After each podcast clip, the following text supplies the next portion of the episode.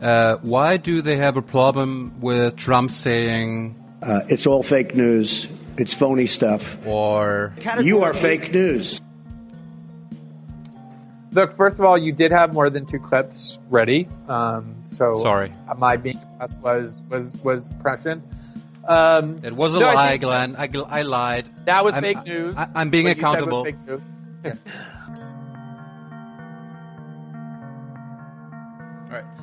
Liebe Hörer, hier sind Thilo. Und Tyler, Jung und Naiv gibt es ja nur durch eure Unterstützung. hier gibt's keine Werbung, höchstens für uns selbst. Aber wie ihr uns unterstützen könnt, Oder sogar Produzenten werdet. erfahrt ihr in der Podcast-Beschreibung. Zum Beispiel per PayPal oder Überweisung. Und jetzt geht's weiter. What's up, Glenn? How's it going? Yeah. How, how's how's, Good to be how's back on your show. Well, thanks for coming back.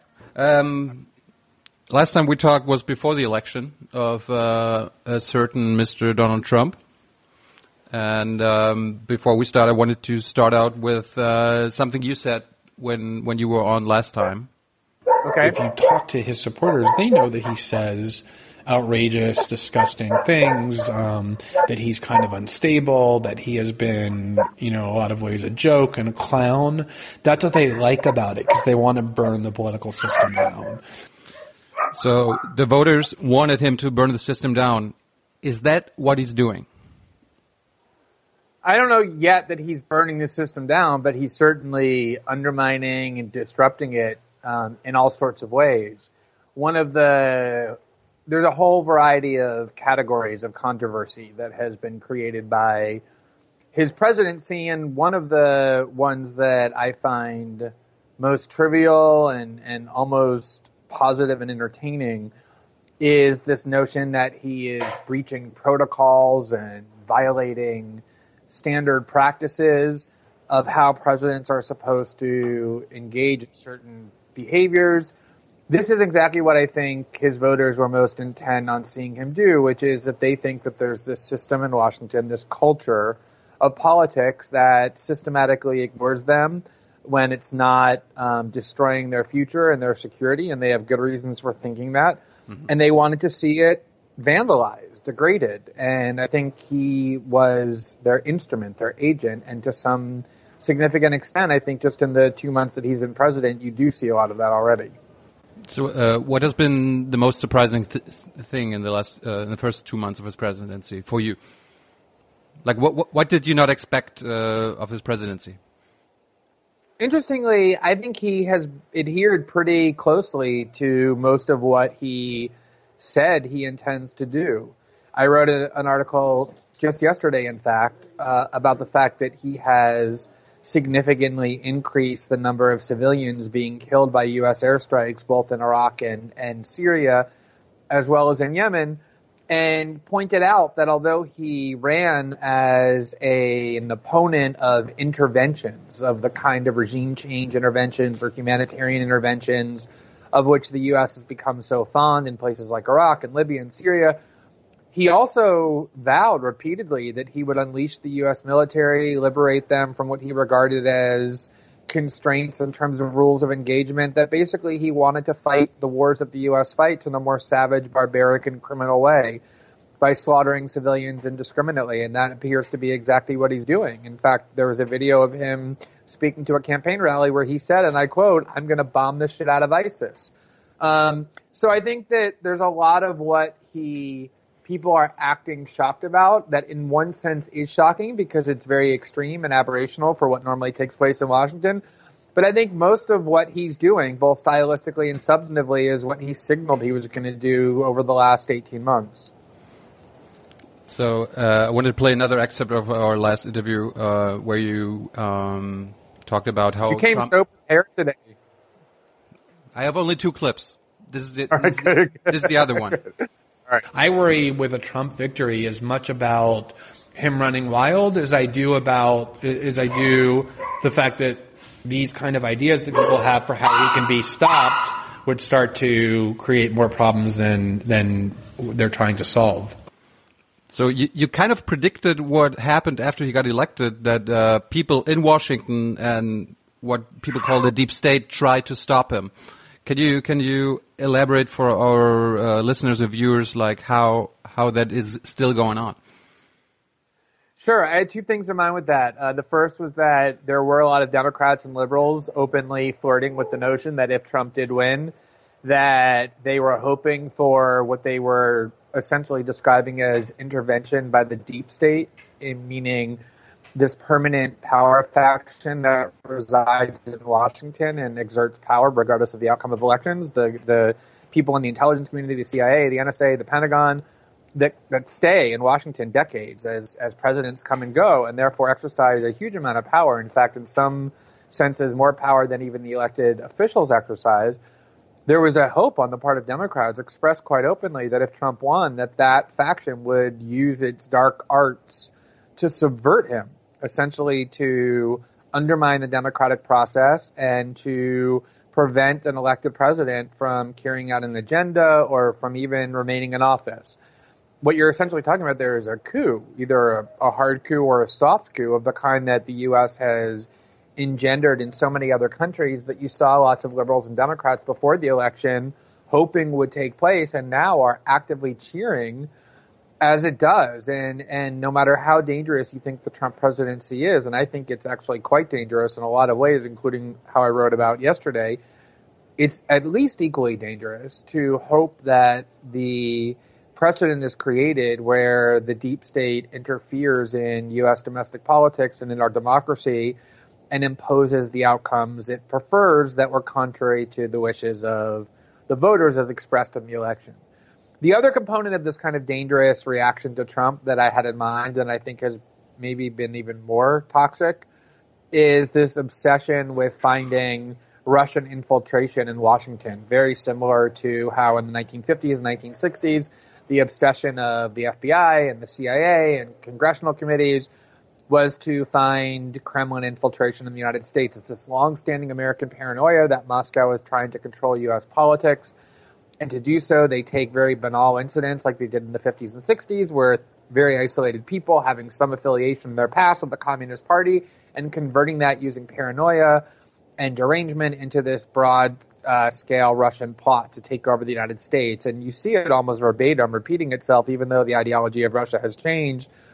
And this fixation with demonizing everything Russian, you know, every meeting, anytime any American meets with or speaks to a Russian, it's evidence of their disloyalty or suggestions about their nefarious intent um, is extremely dangerous, given that Russia is still a nuclear armed power with more nuclear weapons in its arsenal than every other country, including the United States, with the two countries still with hair trigger systems that could set off nuclear Armageddon, not very with not, with with a fair amount of ease. With them having military deployments very close to one another and multiple hotspots around the world, it's extremely dangerous uh, internationally to try and inflame these U.S.-Russian tensions, and even domestically it's very dangerous, as history has proven, to start looking under every rock and every under pillow and under your bed for lurking Russian agents. But that's what the Democratic Party, in the name of resisting Trump, has has really become. So, I mean, German mainstream media kind of treat the Russian involvement in the American election as a fact now. Uh, it seems to be that a lot of American media uh, does the same. Do you treat it as a fact that, that that Russia um, changed the election so Trump could win? No, not at all. I mean, first of all, you have to distinguish between what that even means to say that Russia right. interfered in the election. Does it mean that among the people hacking the emails of the DNC and John Podesta were people who are Russian nationals? Does it mean that among that, that group of hackers who are responsible for that were people in Russia? Or does it mean, you know, that Vladimir Putin actually sat in the Kremlin and personally directed that the DNC emails and John Podesta's emails be hacked based on some kind of a theory that Donald Trump would be helped by driving a wedge between Sanders supporters and Clinton supporters that Putin or the highest levels of the Kremlin were literally thinking in those ways. So there's a huge universe between those two poles and there's a lot of space in between, all of which has become completely conflated and blurred. We're all now just supposed to accept not only that the people involved in the hacking were Russians, meaning Russian nationals, but that it was the Russian government, the Russian intelligence services at the highest level that specifically and explicitly directed this with the expressed intent of helping elect Donald Trump. There's no evidence, literally, for any of that that has been presented by the U.S. government. They keep asserting that Russia is responsible for the hacks. We're all supposed to believe it. Um, everyone keeps asserting it over and over. I certainly don't think it's implausible. It would not shock me or surprise me if it turned out to be true. Um, but I think that as skeptical human beings and as journalists and as citizens, we ought to demand to see evidence before we believe it, given the capacity for human deceit and human error. Um, but then there's, I think, the broader question um, of whether this was just sort of banal hacking um, with banal intentions to destabilize or to disrupt or to discover information of the kind that the United States engages in regularly toward Russia and pretty much every other country in the world, or whether this was some really active, specific plot to help elect Donald Trump. Um, and and I think there's been no evidence presented of the latter. There's a lot of conspiracy theorists asserting it, but really no evidence of it. I'm glad your dogs are okay. They are. They're excited by this topic. Um, well, let's just hold on one second because someone's Sure. actually arriving, which is why they're so excited. In a second, they'll calm down. Um, you just said conspiracy theory. Isn't this Russia thing uh, a mainstream conspiracy theory? Because it's, as you said, there's no evidence yet. I found it really bizarre because Western media in the U.S. and the U.K. and Germany love to mock all sorts of other people for peddling conspiracy theories. They love to mock the Arab world for, for conspiracies. They love to mock Russian state media for conspiracies. They love to mock fringe right wing sites like InfoWars for engaging in conspiracies. And all of those uh, venues do occasionally feature conspiracies for sure.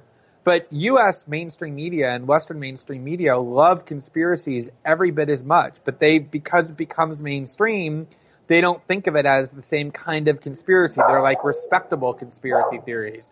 So the U.S. literally went to war, invaded a country of 26 million people based on a classic conspiracy theory that Saddam Hussein not only had nuclear weapons, but was in a secret alliance with Al Qaeda and Osama bin Laden.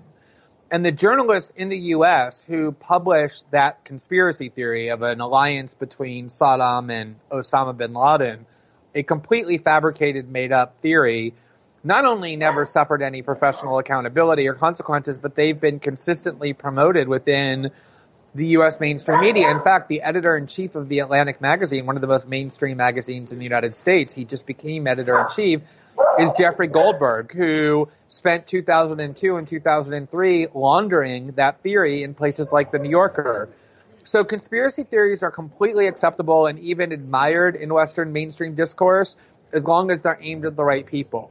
Um, and so now you see all kinds of claims, not just about Russia having hacked the election, but also about the Trump administration or the Trump then Trump campaign having colluded with the Kremlin in order to hack into these emails, in order to release the information in a way that would harm the Clinton campaign, for which there's literally no evidence.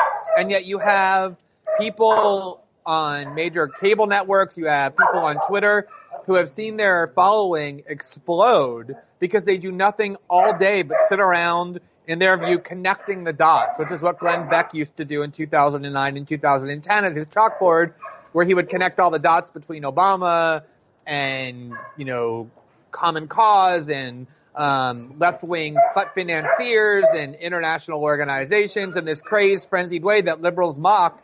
This is what they've become. But it's much more mainstream than Glenn Beck was. Glenn Beck was always pretty fringe, even though he had a large audience on Fox. Right. But now you see these conspiracy theorists being heralded by the most mainstream uh, news organizations in a way that I think that will have very enduring harm. You just mentioned Glenn Beck. Did you see the Rachel Maddow fiasco like almost like two weeks ago? That kind of reminded me of Glenn Beck, like this whole connecting the dots thing. Yeah, I mean, I think that Rachel Maddow, um, although extremely smart, um, and although she started off as a pretty careful journalist, I used to do her show all the time on Air America and also on MSNBC when it began, has really transformed into a Glenn Beck figure who, who Glenn Beck like figure, who by the way is also very smart and shrewd. Um, I wouldn't put them in the same category. I think Rachel is still much more kind of rational than Glenn Beck at his worst moments was. Um, I was just But I saying think the- she, she, she reminded me of him, like her, her, yeah, her show that no, absolutely. No, it's a fever. It's a collective mania. I mean, I, I think, you know, one of the things that I think often gets overlooked because of the day to day immersion in political discourse on Twitter and Facebook and cable news 24 hours a day is just what a shock to the political system Donald Trump's election was.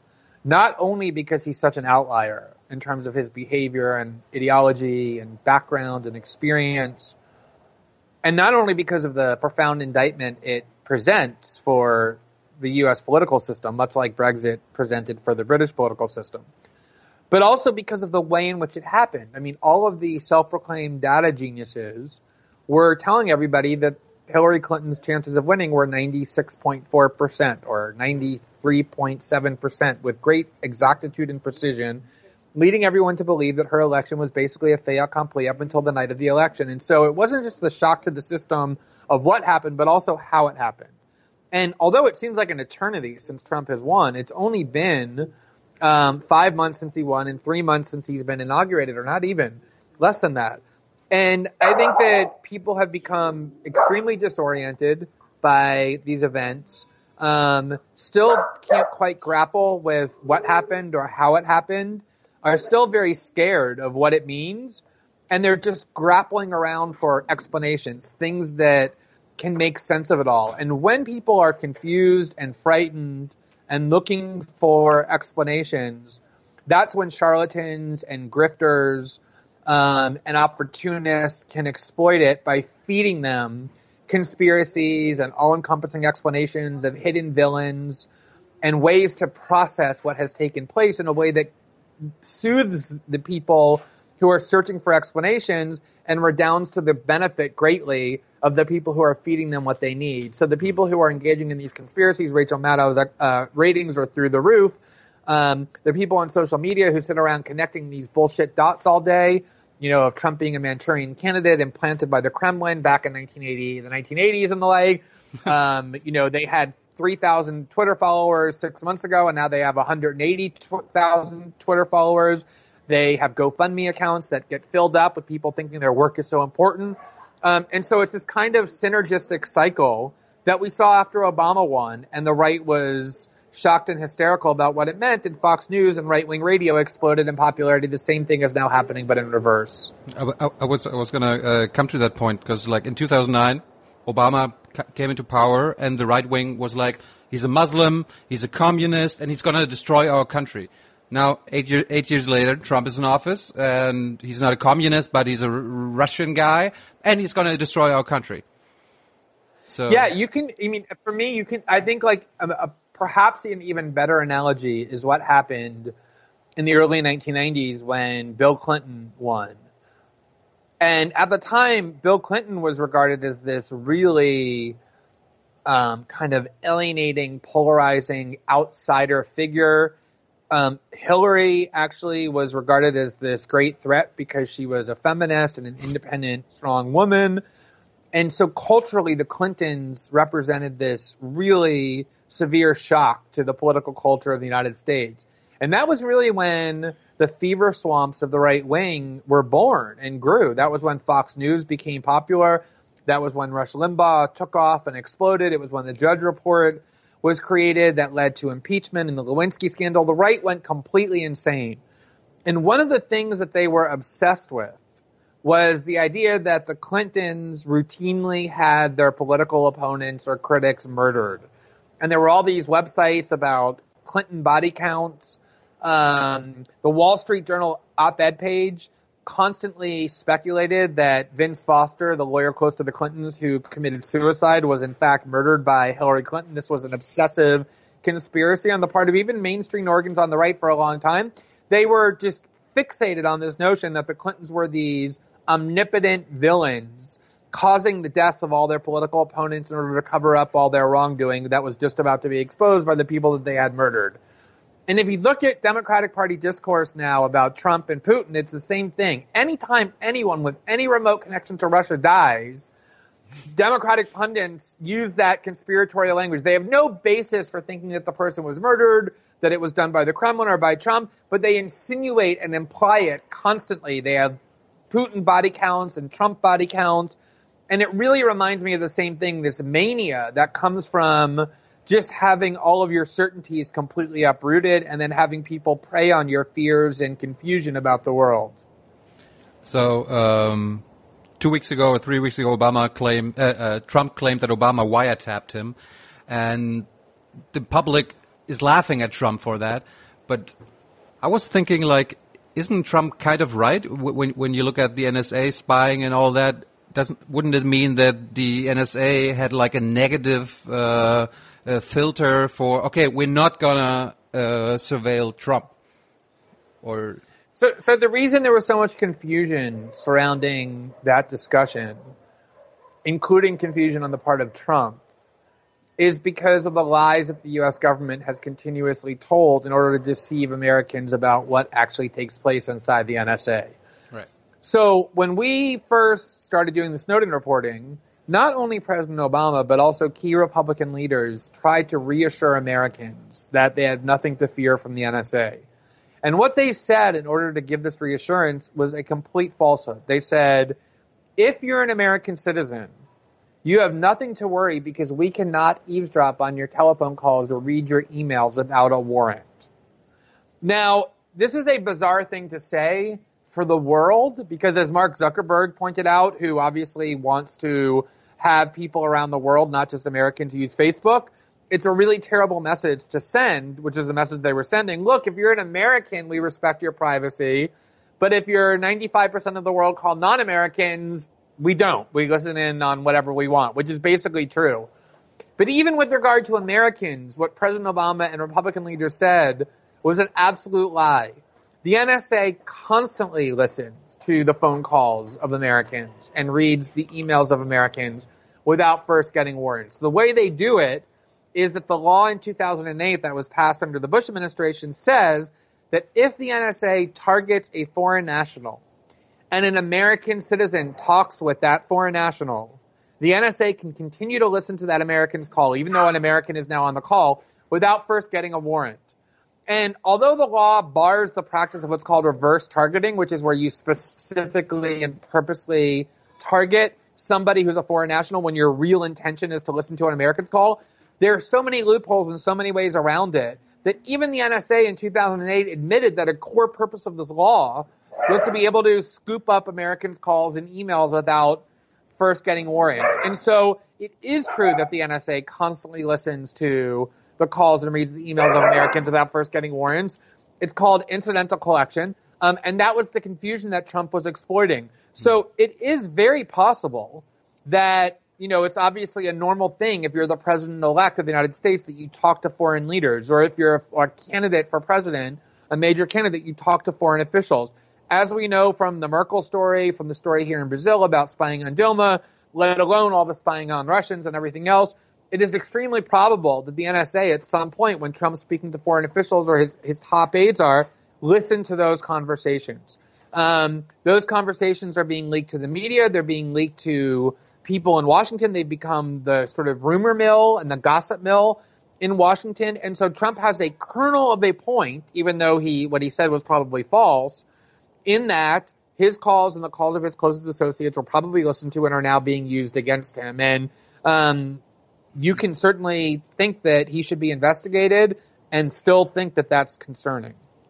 So, um, just to, uh, before, before I forget it, those hacks of DNC, Podesta, and all that, you said it's possible that the Russians did it, uh, but is there is there any other scenario like um, maybe someone else did it? Do you have any other theories? Are any other theories out there? I, I, I mean, I could speculate endlessly. There's an endless number of possibilities. I mean, one of the things that both the NSA and Russian intelligence agencies do that they're really good at doing is they track hackers. So assume there's some non-state collective of hackers, black hat hackers who hack for nefarious reasons or even um, mixed reasons. The NSA, the FSB, and other intelligence agencies around the world track what they're doing. So they monitor these hackers so that when those hackers start to exfiltrate and steal information, the NSA and Russian intelligence agencies have access to the same information. So it's possible that independent hackers hacked John Podesta and, and, and the DNC's emails, and the Russians got the information that way. Um, it's possible someone else did it, and the Russians are being blamed. It's possible somebody else did it and made it look like the Russians were doing it. We know for sure that the NSA and the CIA, when they hack, often try and create artificial trails to make it look like someone else did it, including potentially the Russians. So I'm not saying I think any of that happened here, but I'm saying that there's so many plausible scenarios. It's certainly plausible that the Russians did it. It's plausible that lots of other people did it as well. And for that reason, we ought to see the evidence presented by the U.S. government, government to substantiate their repeated claims, their repeated assertions that it's Russia that's responsible. Um, the one other thing I would say is that if you look at the intelligence community, there has been some dissent inside the intelligence community about some of these theories. There is, there does seem to be a broad consensus that broadly speaking, the Russians, whatever that means, were involved in the hacking. But even on the question of why they did it, the CIA and the FBI say that they have high confidence that the Russians did it with the intention of helping Donald Trump win the election. The NSA rejected that finding and said we only have moderate confidence that that was the reason. Um, the Washington Post article, the first one that reported about the belief of the intelligence agencies, noted that there was dissent and discrepancies about their findings on what the Post called minor issues, although it didn't specify what those issues are. So for me, once Washington starts making claims, but doesn't accompany those claims with evidence, I'm going to be skeptical until the evidence is seen and try and urge as many other people as possible to join in that skepticism. So, um, after Trump was elected, on that day, everybody was shocked. The Western world was shocked. Journalists, mainstream journalists were shocked. Um, back then, I kind of wondered if political journalists are, are going to think over their approach of covering politics. I mean, we we both we agreed that the election cycle was a the ultimate reality, reality TV. Why has political journalism not changed? Like, why why why um, didn't the, your your colleagues, you know, like, well, maybe we we did something wrong. They're just gonna they're just doing the same thing all over again now, attacking Trump. Really. Yeah, I mean, first of all, it it is sort of bizarre that people were so shocked that Trump won in one sense because we saw the model for what would happen with Brexit. And I was far from the only person who pointed that out. I mean, lots of people at the time when Brexit happened and the political class in, in London was shocked by it, even though at least the, the difference is the, eh, with Brexit, the polling data was pretty close all along. And the political and media elites just decided that it couldn't possibly happen because they were so convinced that it was so terrible they, they just didn't believe it would ever happen. Right. Whereas in the U.S., the polling data through, up until the election was pretty consistent that Clinton had a sizable lead, and so the shock is a little bit more rationally understandable. On the other hand, um, Brexit was the model for showing that when you destroy the economic security of tens of millions of people in your middle class and working class through neoliberal policies, eventually you're going to get serious instability and unpredictability in how they react and respond. And I think the same political trends that explained Brexit were very were the ones that explained Trump's election as well. And given how Bre- Brexit had just happened months earlier, we should not have been um, particularly surprised. The other aspect that I think is important is that polling data gets treated as though it's scientific because it is the hardest empirical data that we have. But so many assumptions go into polling science about who is going to vote, who is sufficiently motivated, um, what the, the likelihood is of, of, of different groups to vote and the regions in which they're going to vote, that there is a huge amount of subjectivity in it. And not just polling firms, but also political pundits really are out of touch with the sentiments of the ordinary American for socioeconomic and political and geographic reasons polling data is supposed to bridge that gap, right? It's supposed to say you pundits don't have to speculate. We're going to scientifically survey these populations that you never interact with, and we're going to show you through data what it is that they believe. But there's so much subjectivity inherent in that data, in that those methodologies, that they are almost as unreliable as punditry itself, as we just saw.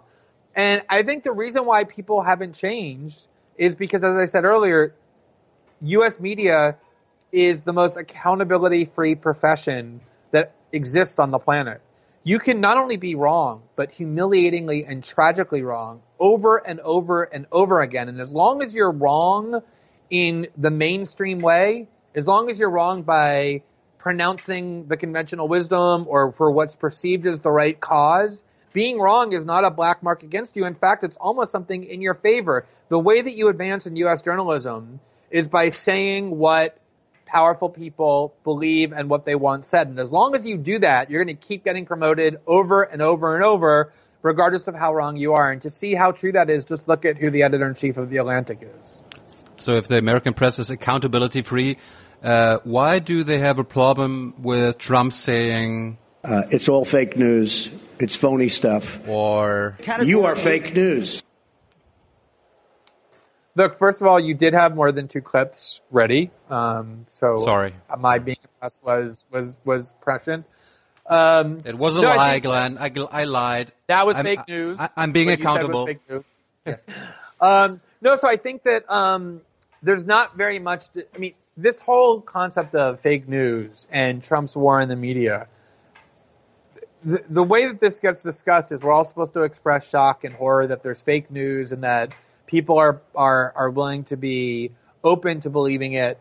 We're all supposed to be shocked and horrified that Trump is ginning up hatred for the media, but we almost never ask why those things happen. Why have so many people lost so much faith in the credibility of mainstream media institutions that when they see, you know, CBS.com or the Washington Post.com, to them, that's no more credible or maybe even less credible than some made up URL of a media organization that doesn't exist and that they've never heard of before? Or why is it such an effective strategy for politicians to run against the media? Why do people hate the media so much?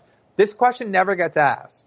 And the reason it never gets asked is because just like Democrats in the election, the reason they're blaming Putin and, and the New York Times and Jill Stein and Susan Sarandon is because by blaming everybody else, casting doubt on and, and aspersion on everybody else, you get to avoid self accountability, asking what you did wrong.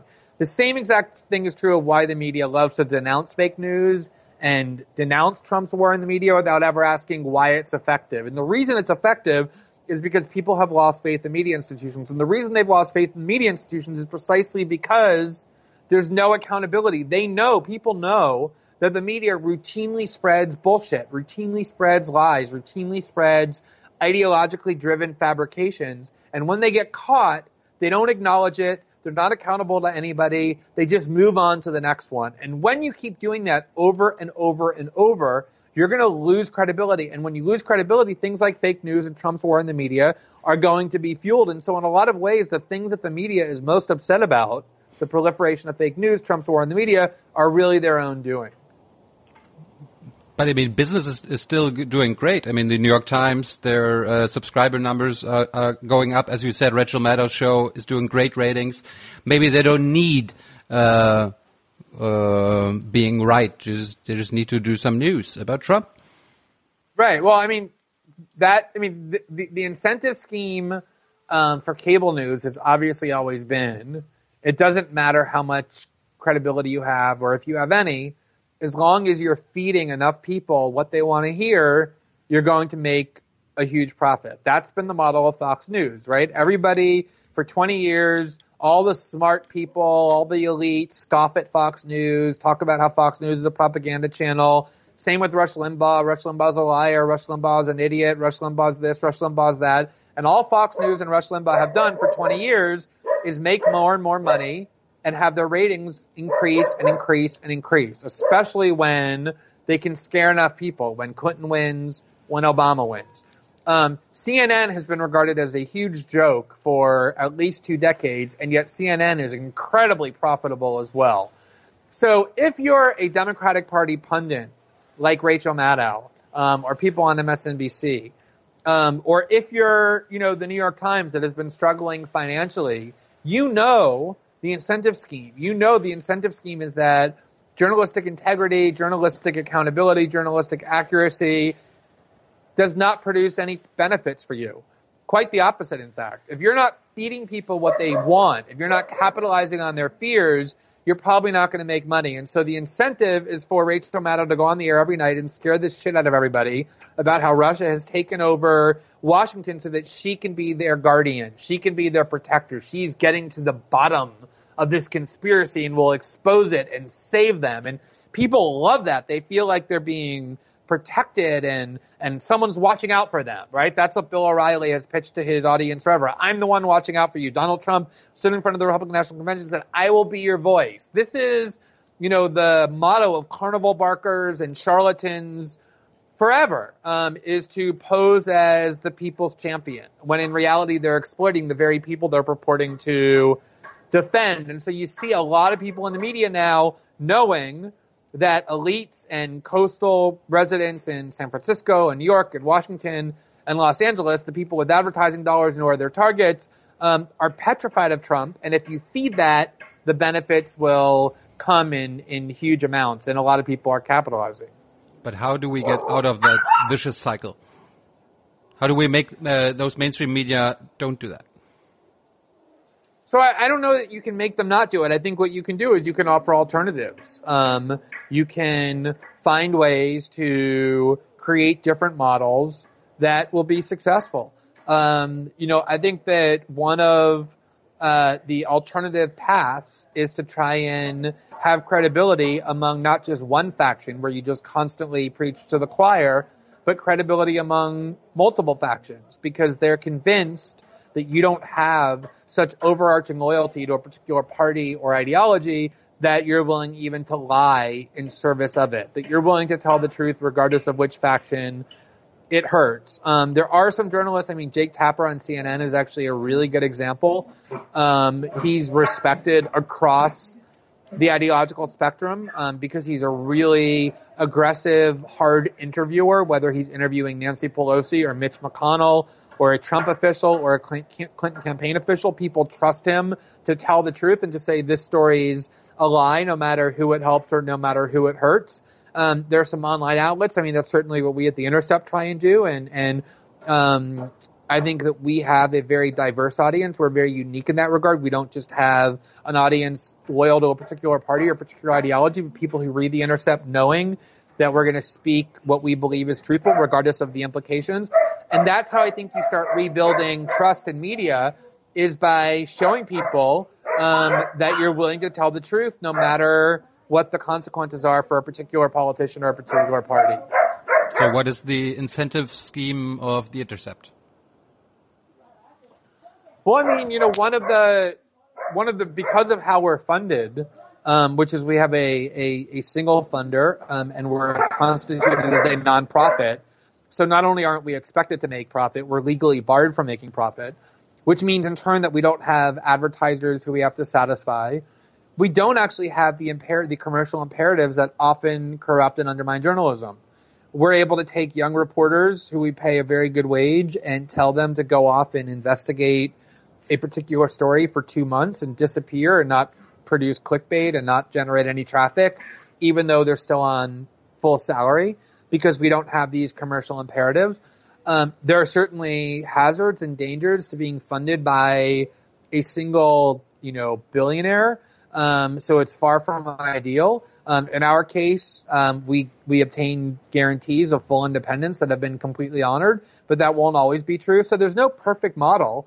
Um, but because of how we're funded and because of the lack of commercial pressures we have, um, we feel like we're totally free to devote ourselves to the journalistic mission without regard to who it angers, without having to cultivate um, a really hardcore partisan base that only wants their assumptions continually reinforced um, or to serve a particular agenda. We're really free to engage in journalism without those kinds of artificial considerations, and I think it's a huge benefit to how we're structured.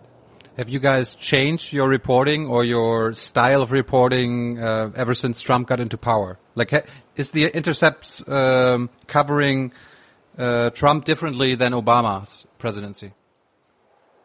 I don't think so. I mean, I think the Intercept is intended to be structured to be adversarial to whoever wields power. I think the question of who wields power is often a murkier one than it is simple. Obviously, to some extent, whoever the president is wields a great amount of power, and that person is now Donald Trump.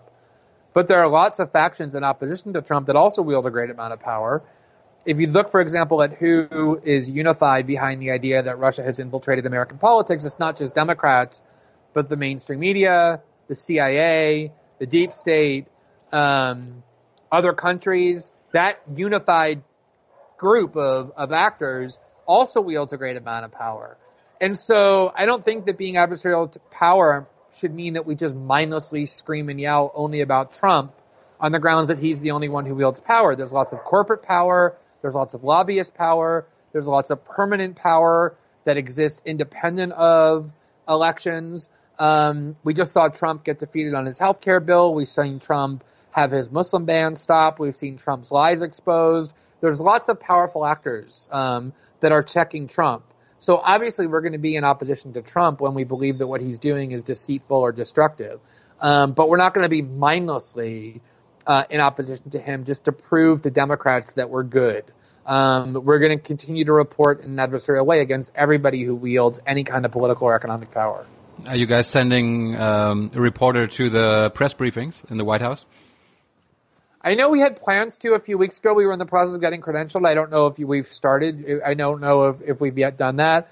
Um, we kind of of two minds on that. Um, on the one hand, it's it's a great opportunity to ask questions that might otherwise not get asked. On the other hand, press briefings are a huge farce. Um, and it's you know it's just sort of the consummate way of doing insider reporting, meaning you're literally inside the White House. Um, and we tend to think that the better way to do reporting is by staying on the outside of power, getting information from disaffected factions within the government, um, as opposed to people at the seat of power. So I don't know what ultimately got decided there. I know we were in the process of obtaining credentials, though. I mean, if, if I remember correctly, like the relationship between um, the White House press corps and the Obama administration kind of seemed like they're friends. Now it's the the complete opposite. They they seem to be antagonistic, even enemies. But I mean, when Obama was seemingly friends with the uh, Washington press corps, I I didn't think that was a good idea because the media is supposed to check uh, power, check uh, the executives, and I kind of like the situation now that they're very antagonistic, that they actually almost hate each other. Because isn't, isn't yeah, that, that's how it's that, supposed. That's how yeah. it's supposed to be, right? And it is so bizarre because for you know, I started writing in 2005 during the Bush presidency, and a major factor in my stopping on writing about politics is I thought the political media was doing such a poor job in checking the Bush administration because there was no adversarial relationship of the kind that you just described. It was incredibly deferential, incredibly subservient. And then into the Obama administration, it actually got worse. Um, the press was even more in love with Obama pretty much throughout his eight years in, in office than they were with Bush at, in the wake of 9-11, which was already a pretty um, pornographic love affair. And it only got worse during Obama. So my media criticism for the past 12 years has been essentially urging the media to do exactly what they're now finally doing. Um, so I'm thrilled to see the media so antagonistic and so hostile. I just wonder, seriously wonder, whether this is just a kind of one-off, unique response to Trump because of what an outside force he is, because of how kind of uh, disrespectful he is of Washington traditions because of how much he obviously hates the media, as it, then it is a an actual behavioral change that will endure. I think that really remains to be seen. You know, it's not just the the hatred and the antagonistic tone. The media actually started doing things and acting like it was some kind of special achievement. Like Donald Trump would say something and they would just explicitly say, "This is false. This is a lie. This did not happen." Patting themselves on the back as though they're doing something really special when that's really like the core function of what the media is supposed to be, which is exactly what they didn't do and wouldn't do under both Bush and Obama and even before that. So whether this really ushers in a behavioral change on the part of a new generation of journalists who now see their relationship to political power differently, I hope so, but I have serious doubts. I hope so too. So, what what are the chances of uh, Glenn Greenwald interviewing Donald Trump? Probably pretty low, um, Really? mostly because Trump seems to only. Uh, Trump is like a very kind of cliched American consumer of news. I think the way he gets his news is by watching cable TV. He loves CNN. He loves Fox. Um, and then also because he grew up in New York and lived in New York, the New York Times always sort of has a special role in his psyche. So I don't think he spends much time reading um, alternative perspective, searching the internet for dissident views. I don't think he's a big um, consumer of new media. So I think like when he goes to satisfy his ego for media attention, for him that means having CNN, Fox, and the New York Times talk about him. Um, it's not something I've ever tried to do. I've never asked for an interview like that. Um, I certainly would love to do it, just like I would have loved to do it and still would for Obama. Um, but I just think given Trump's purview of how he evaluates media, I think it is unlikely. Maybe you should disguise as a Fox News reporter or something. exactly. I'll So- pretend to be Sean Hannity. One last thing, um, I wanted to congratulate congratulate you guys on starting your podcast, Intercepted. Yeah, we basically did it to crush your show. Oh, that thanks. was the main strategic reason. So I feel like it's off to a good start. It is like uh, who came up with the idea? Jeremy is doing a fantastic job. Yeah, he he all along, you know, everyone knows him as this really crusading war correspondent and investigative journalist, which of course he is. But lurking within all of that was this very talented and passionate um, and creative host of a podcast. And he, I mean, the response has genuinely been amazing. I think the number of downloads and, and subscribers that we have as of today is something like 12 or 13 times greater than even our best case scenario estimates anticipated. It's become a huge sensation. Um, and the way he puts the shows together is very unique in terms of the guest lists uh, and the diversity of topics and the approaches to talk talk about them. Um, you know, I love to make fun of Jeremy and to mock him. He's like my brother. We fight like that. Um, but I can't even in jest think of anything bad to say. It's really been this smashing success. Um, and he's really very good at it. Liebe Hörer, hier sind Thilo. Und Tyler, Jung und Naiv gibt es ja nur durch eure Unterstützung. hier gibt's keine Werbung, höchstens für uns selbst. Aber wie ihr uns unterstützen könnt, Oder sogar Produzenten werdet. erfahrt ihr in der Podcast-Beschreibung. Zum Beispiel per PayPal oder Überweisung. Und jetzt geht's weiter. But how? Why do you guys uh, do ads on the podcast? I don't know. Um, I think I'm not sure. I don't even know what the odds are. I don't know what the arrangement is. Um, you know, I know that we've talked in the in the past about finding ways to uh, generate different streams of revenue to support our journalism, so that we're not entirely dependent upon one publisher. Um, I don't know if that's a start. I. I, I just don't know what the arrangement is. You have to ask him.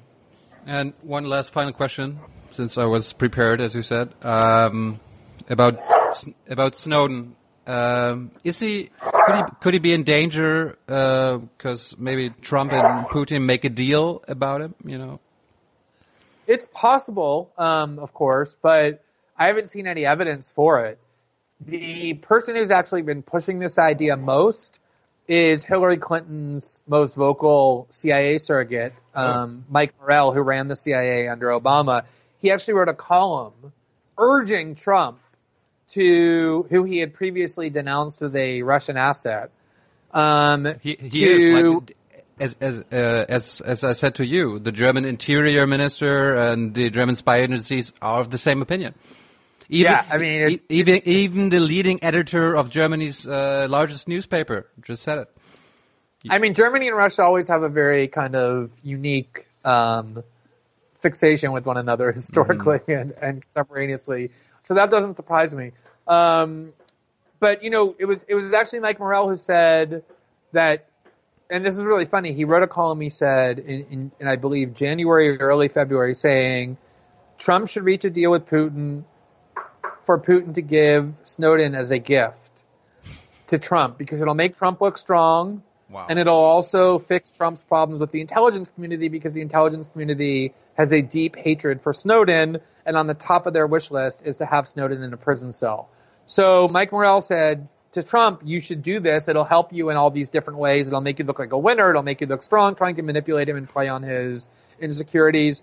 And the Kremlin came out and really viciously mocked Mike Morell for saying this. They said, first of all, you say that you're an intelligence agent, but you don't know very much about what's going on because unbeknownst to you, apparently, just three weeks ago, we extended Snowden's residency rights in Russia for another three years. So we obviously don't intend for him to go anywhere. And then they said, obviously with a, at least a little bit of trolling in mind, um, what you just wrote reveals some really dark aspects of your character, given that you view human beings as something that ought to be traded as gifts. Um, we in Russia don't see human beings in those terms, but you obviously do. So they were pretty scathing in their rejection of that kind of a proposal. Putin seems pretty invested in the idea that he's going to uphold international law and rights because of the propaganda benefits it gives him, um, and that there's no mechanism to give back Snowden. I'm sure there's some deal that could be reached where he could be persuaded to change his mind, but I think it would take a great deal, and I haven't seen any evidence that that's happening, though it wouldn't shock me if it did. Glenn, thanks so much. Um, Great to if you- talk. uh, next time you talk to Ed, send our regards from my team and myself. Totally will. And um, talk to you soon. All right, great. Thank you. Thanks.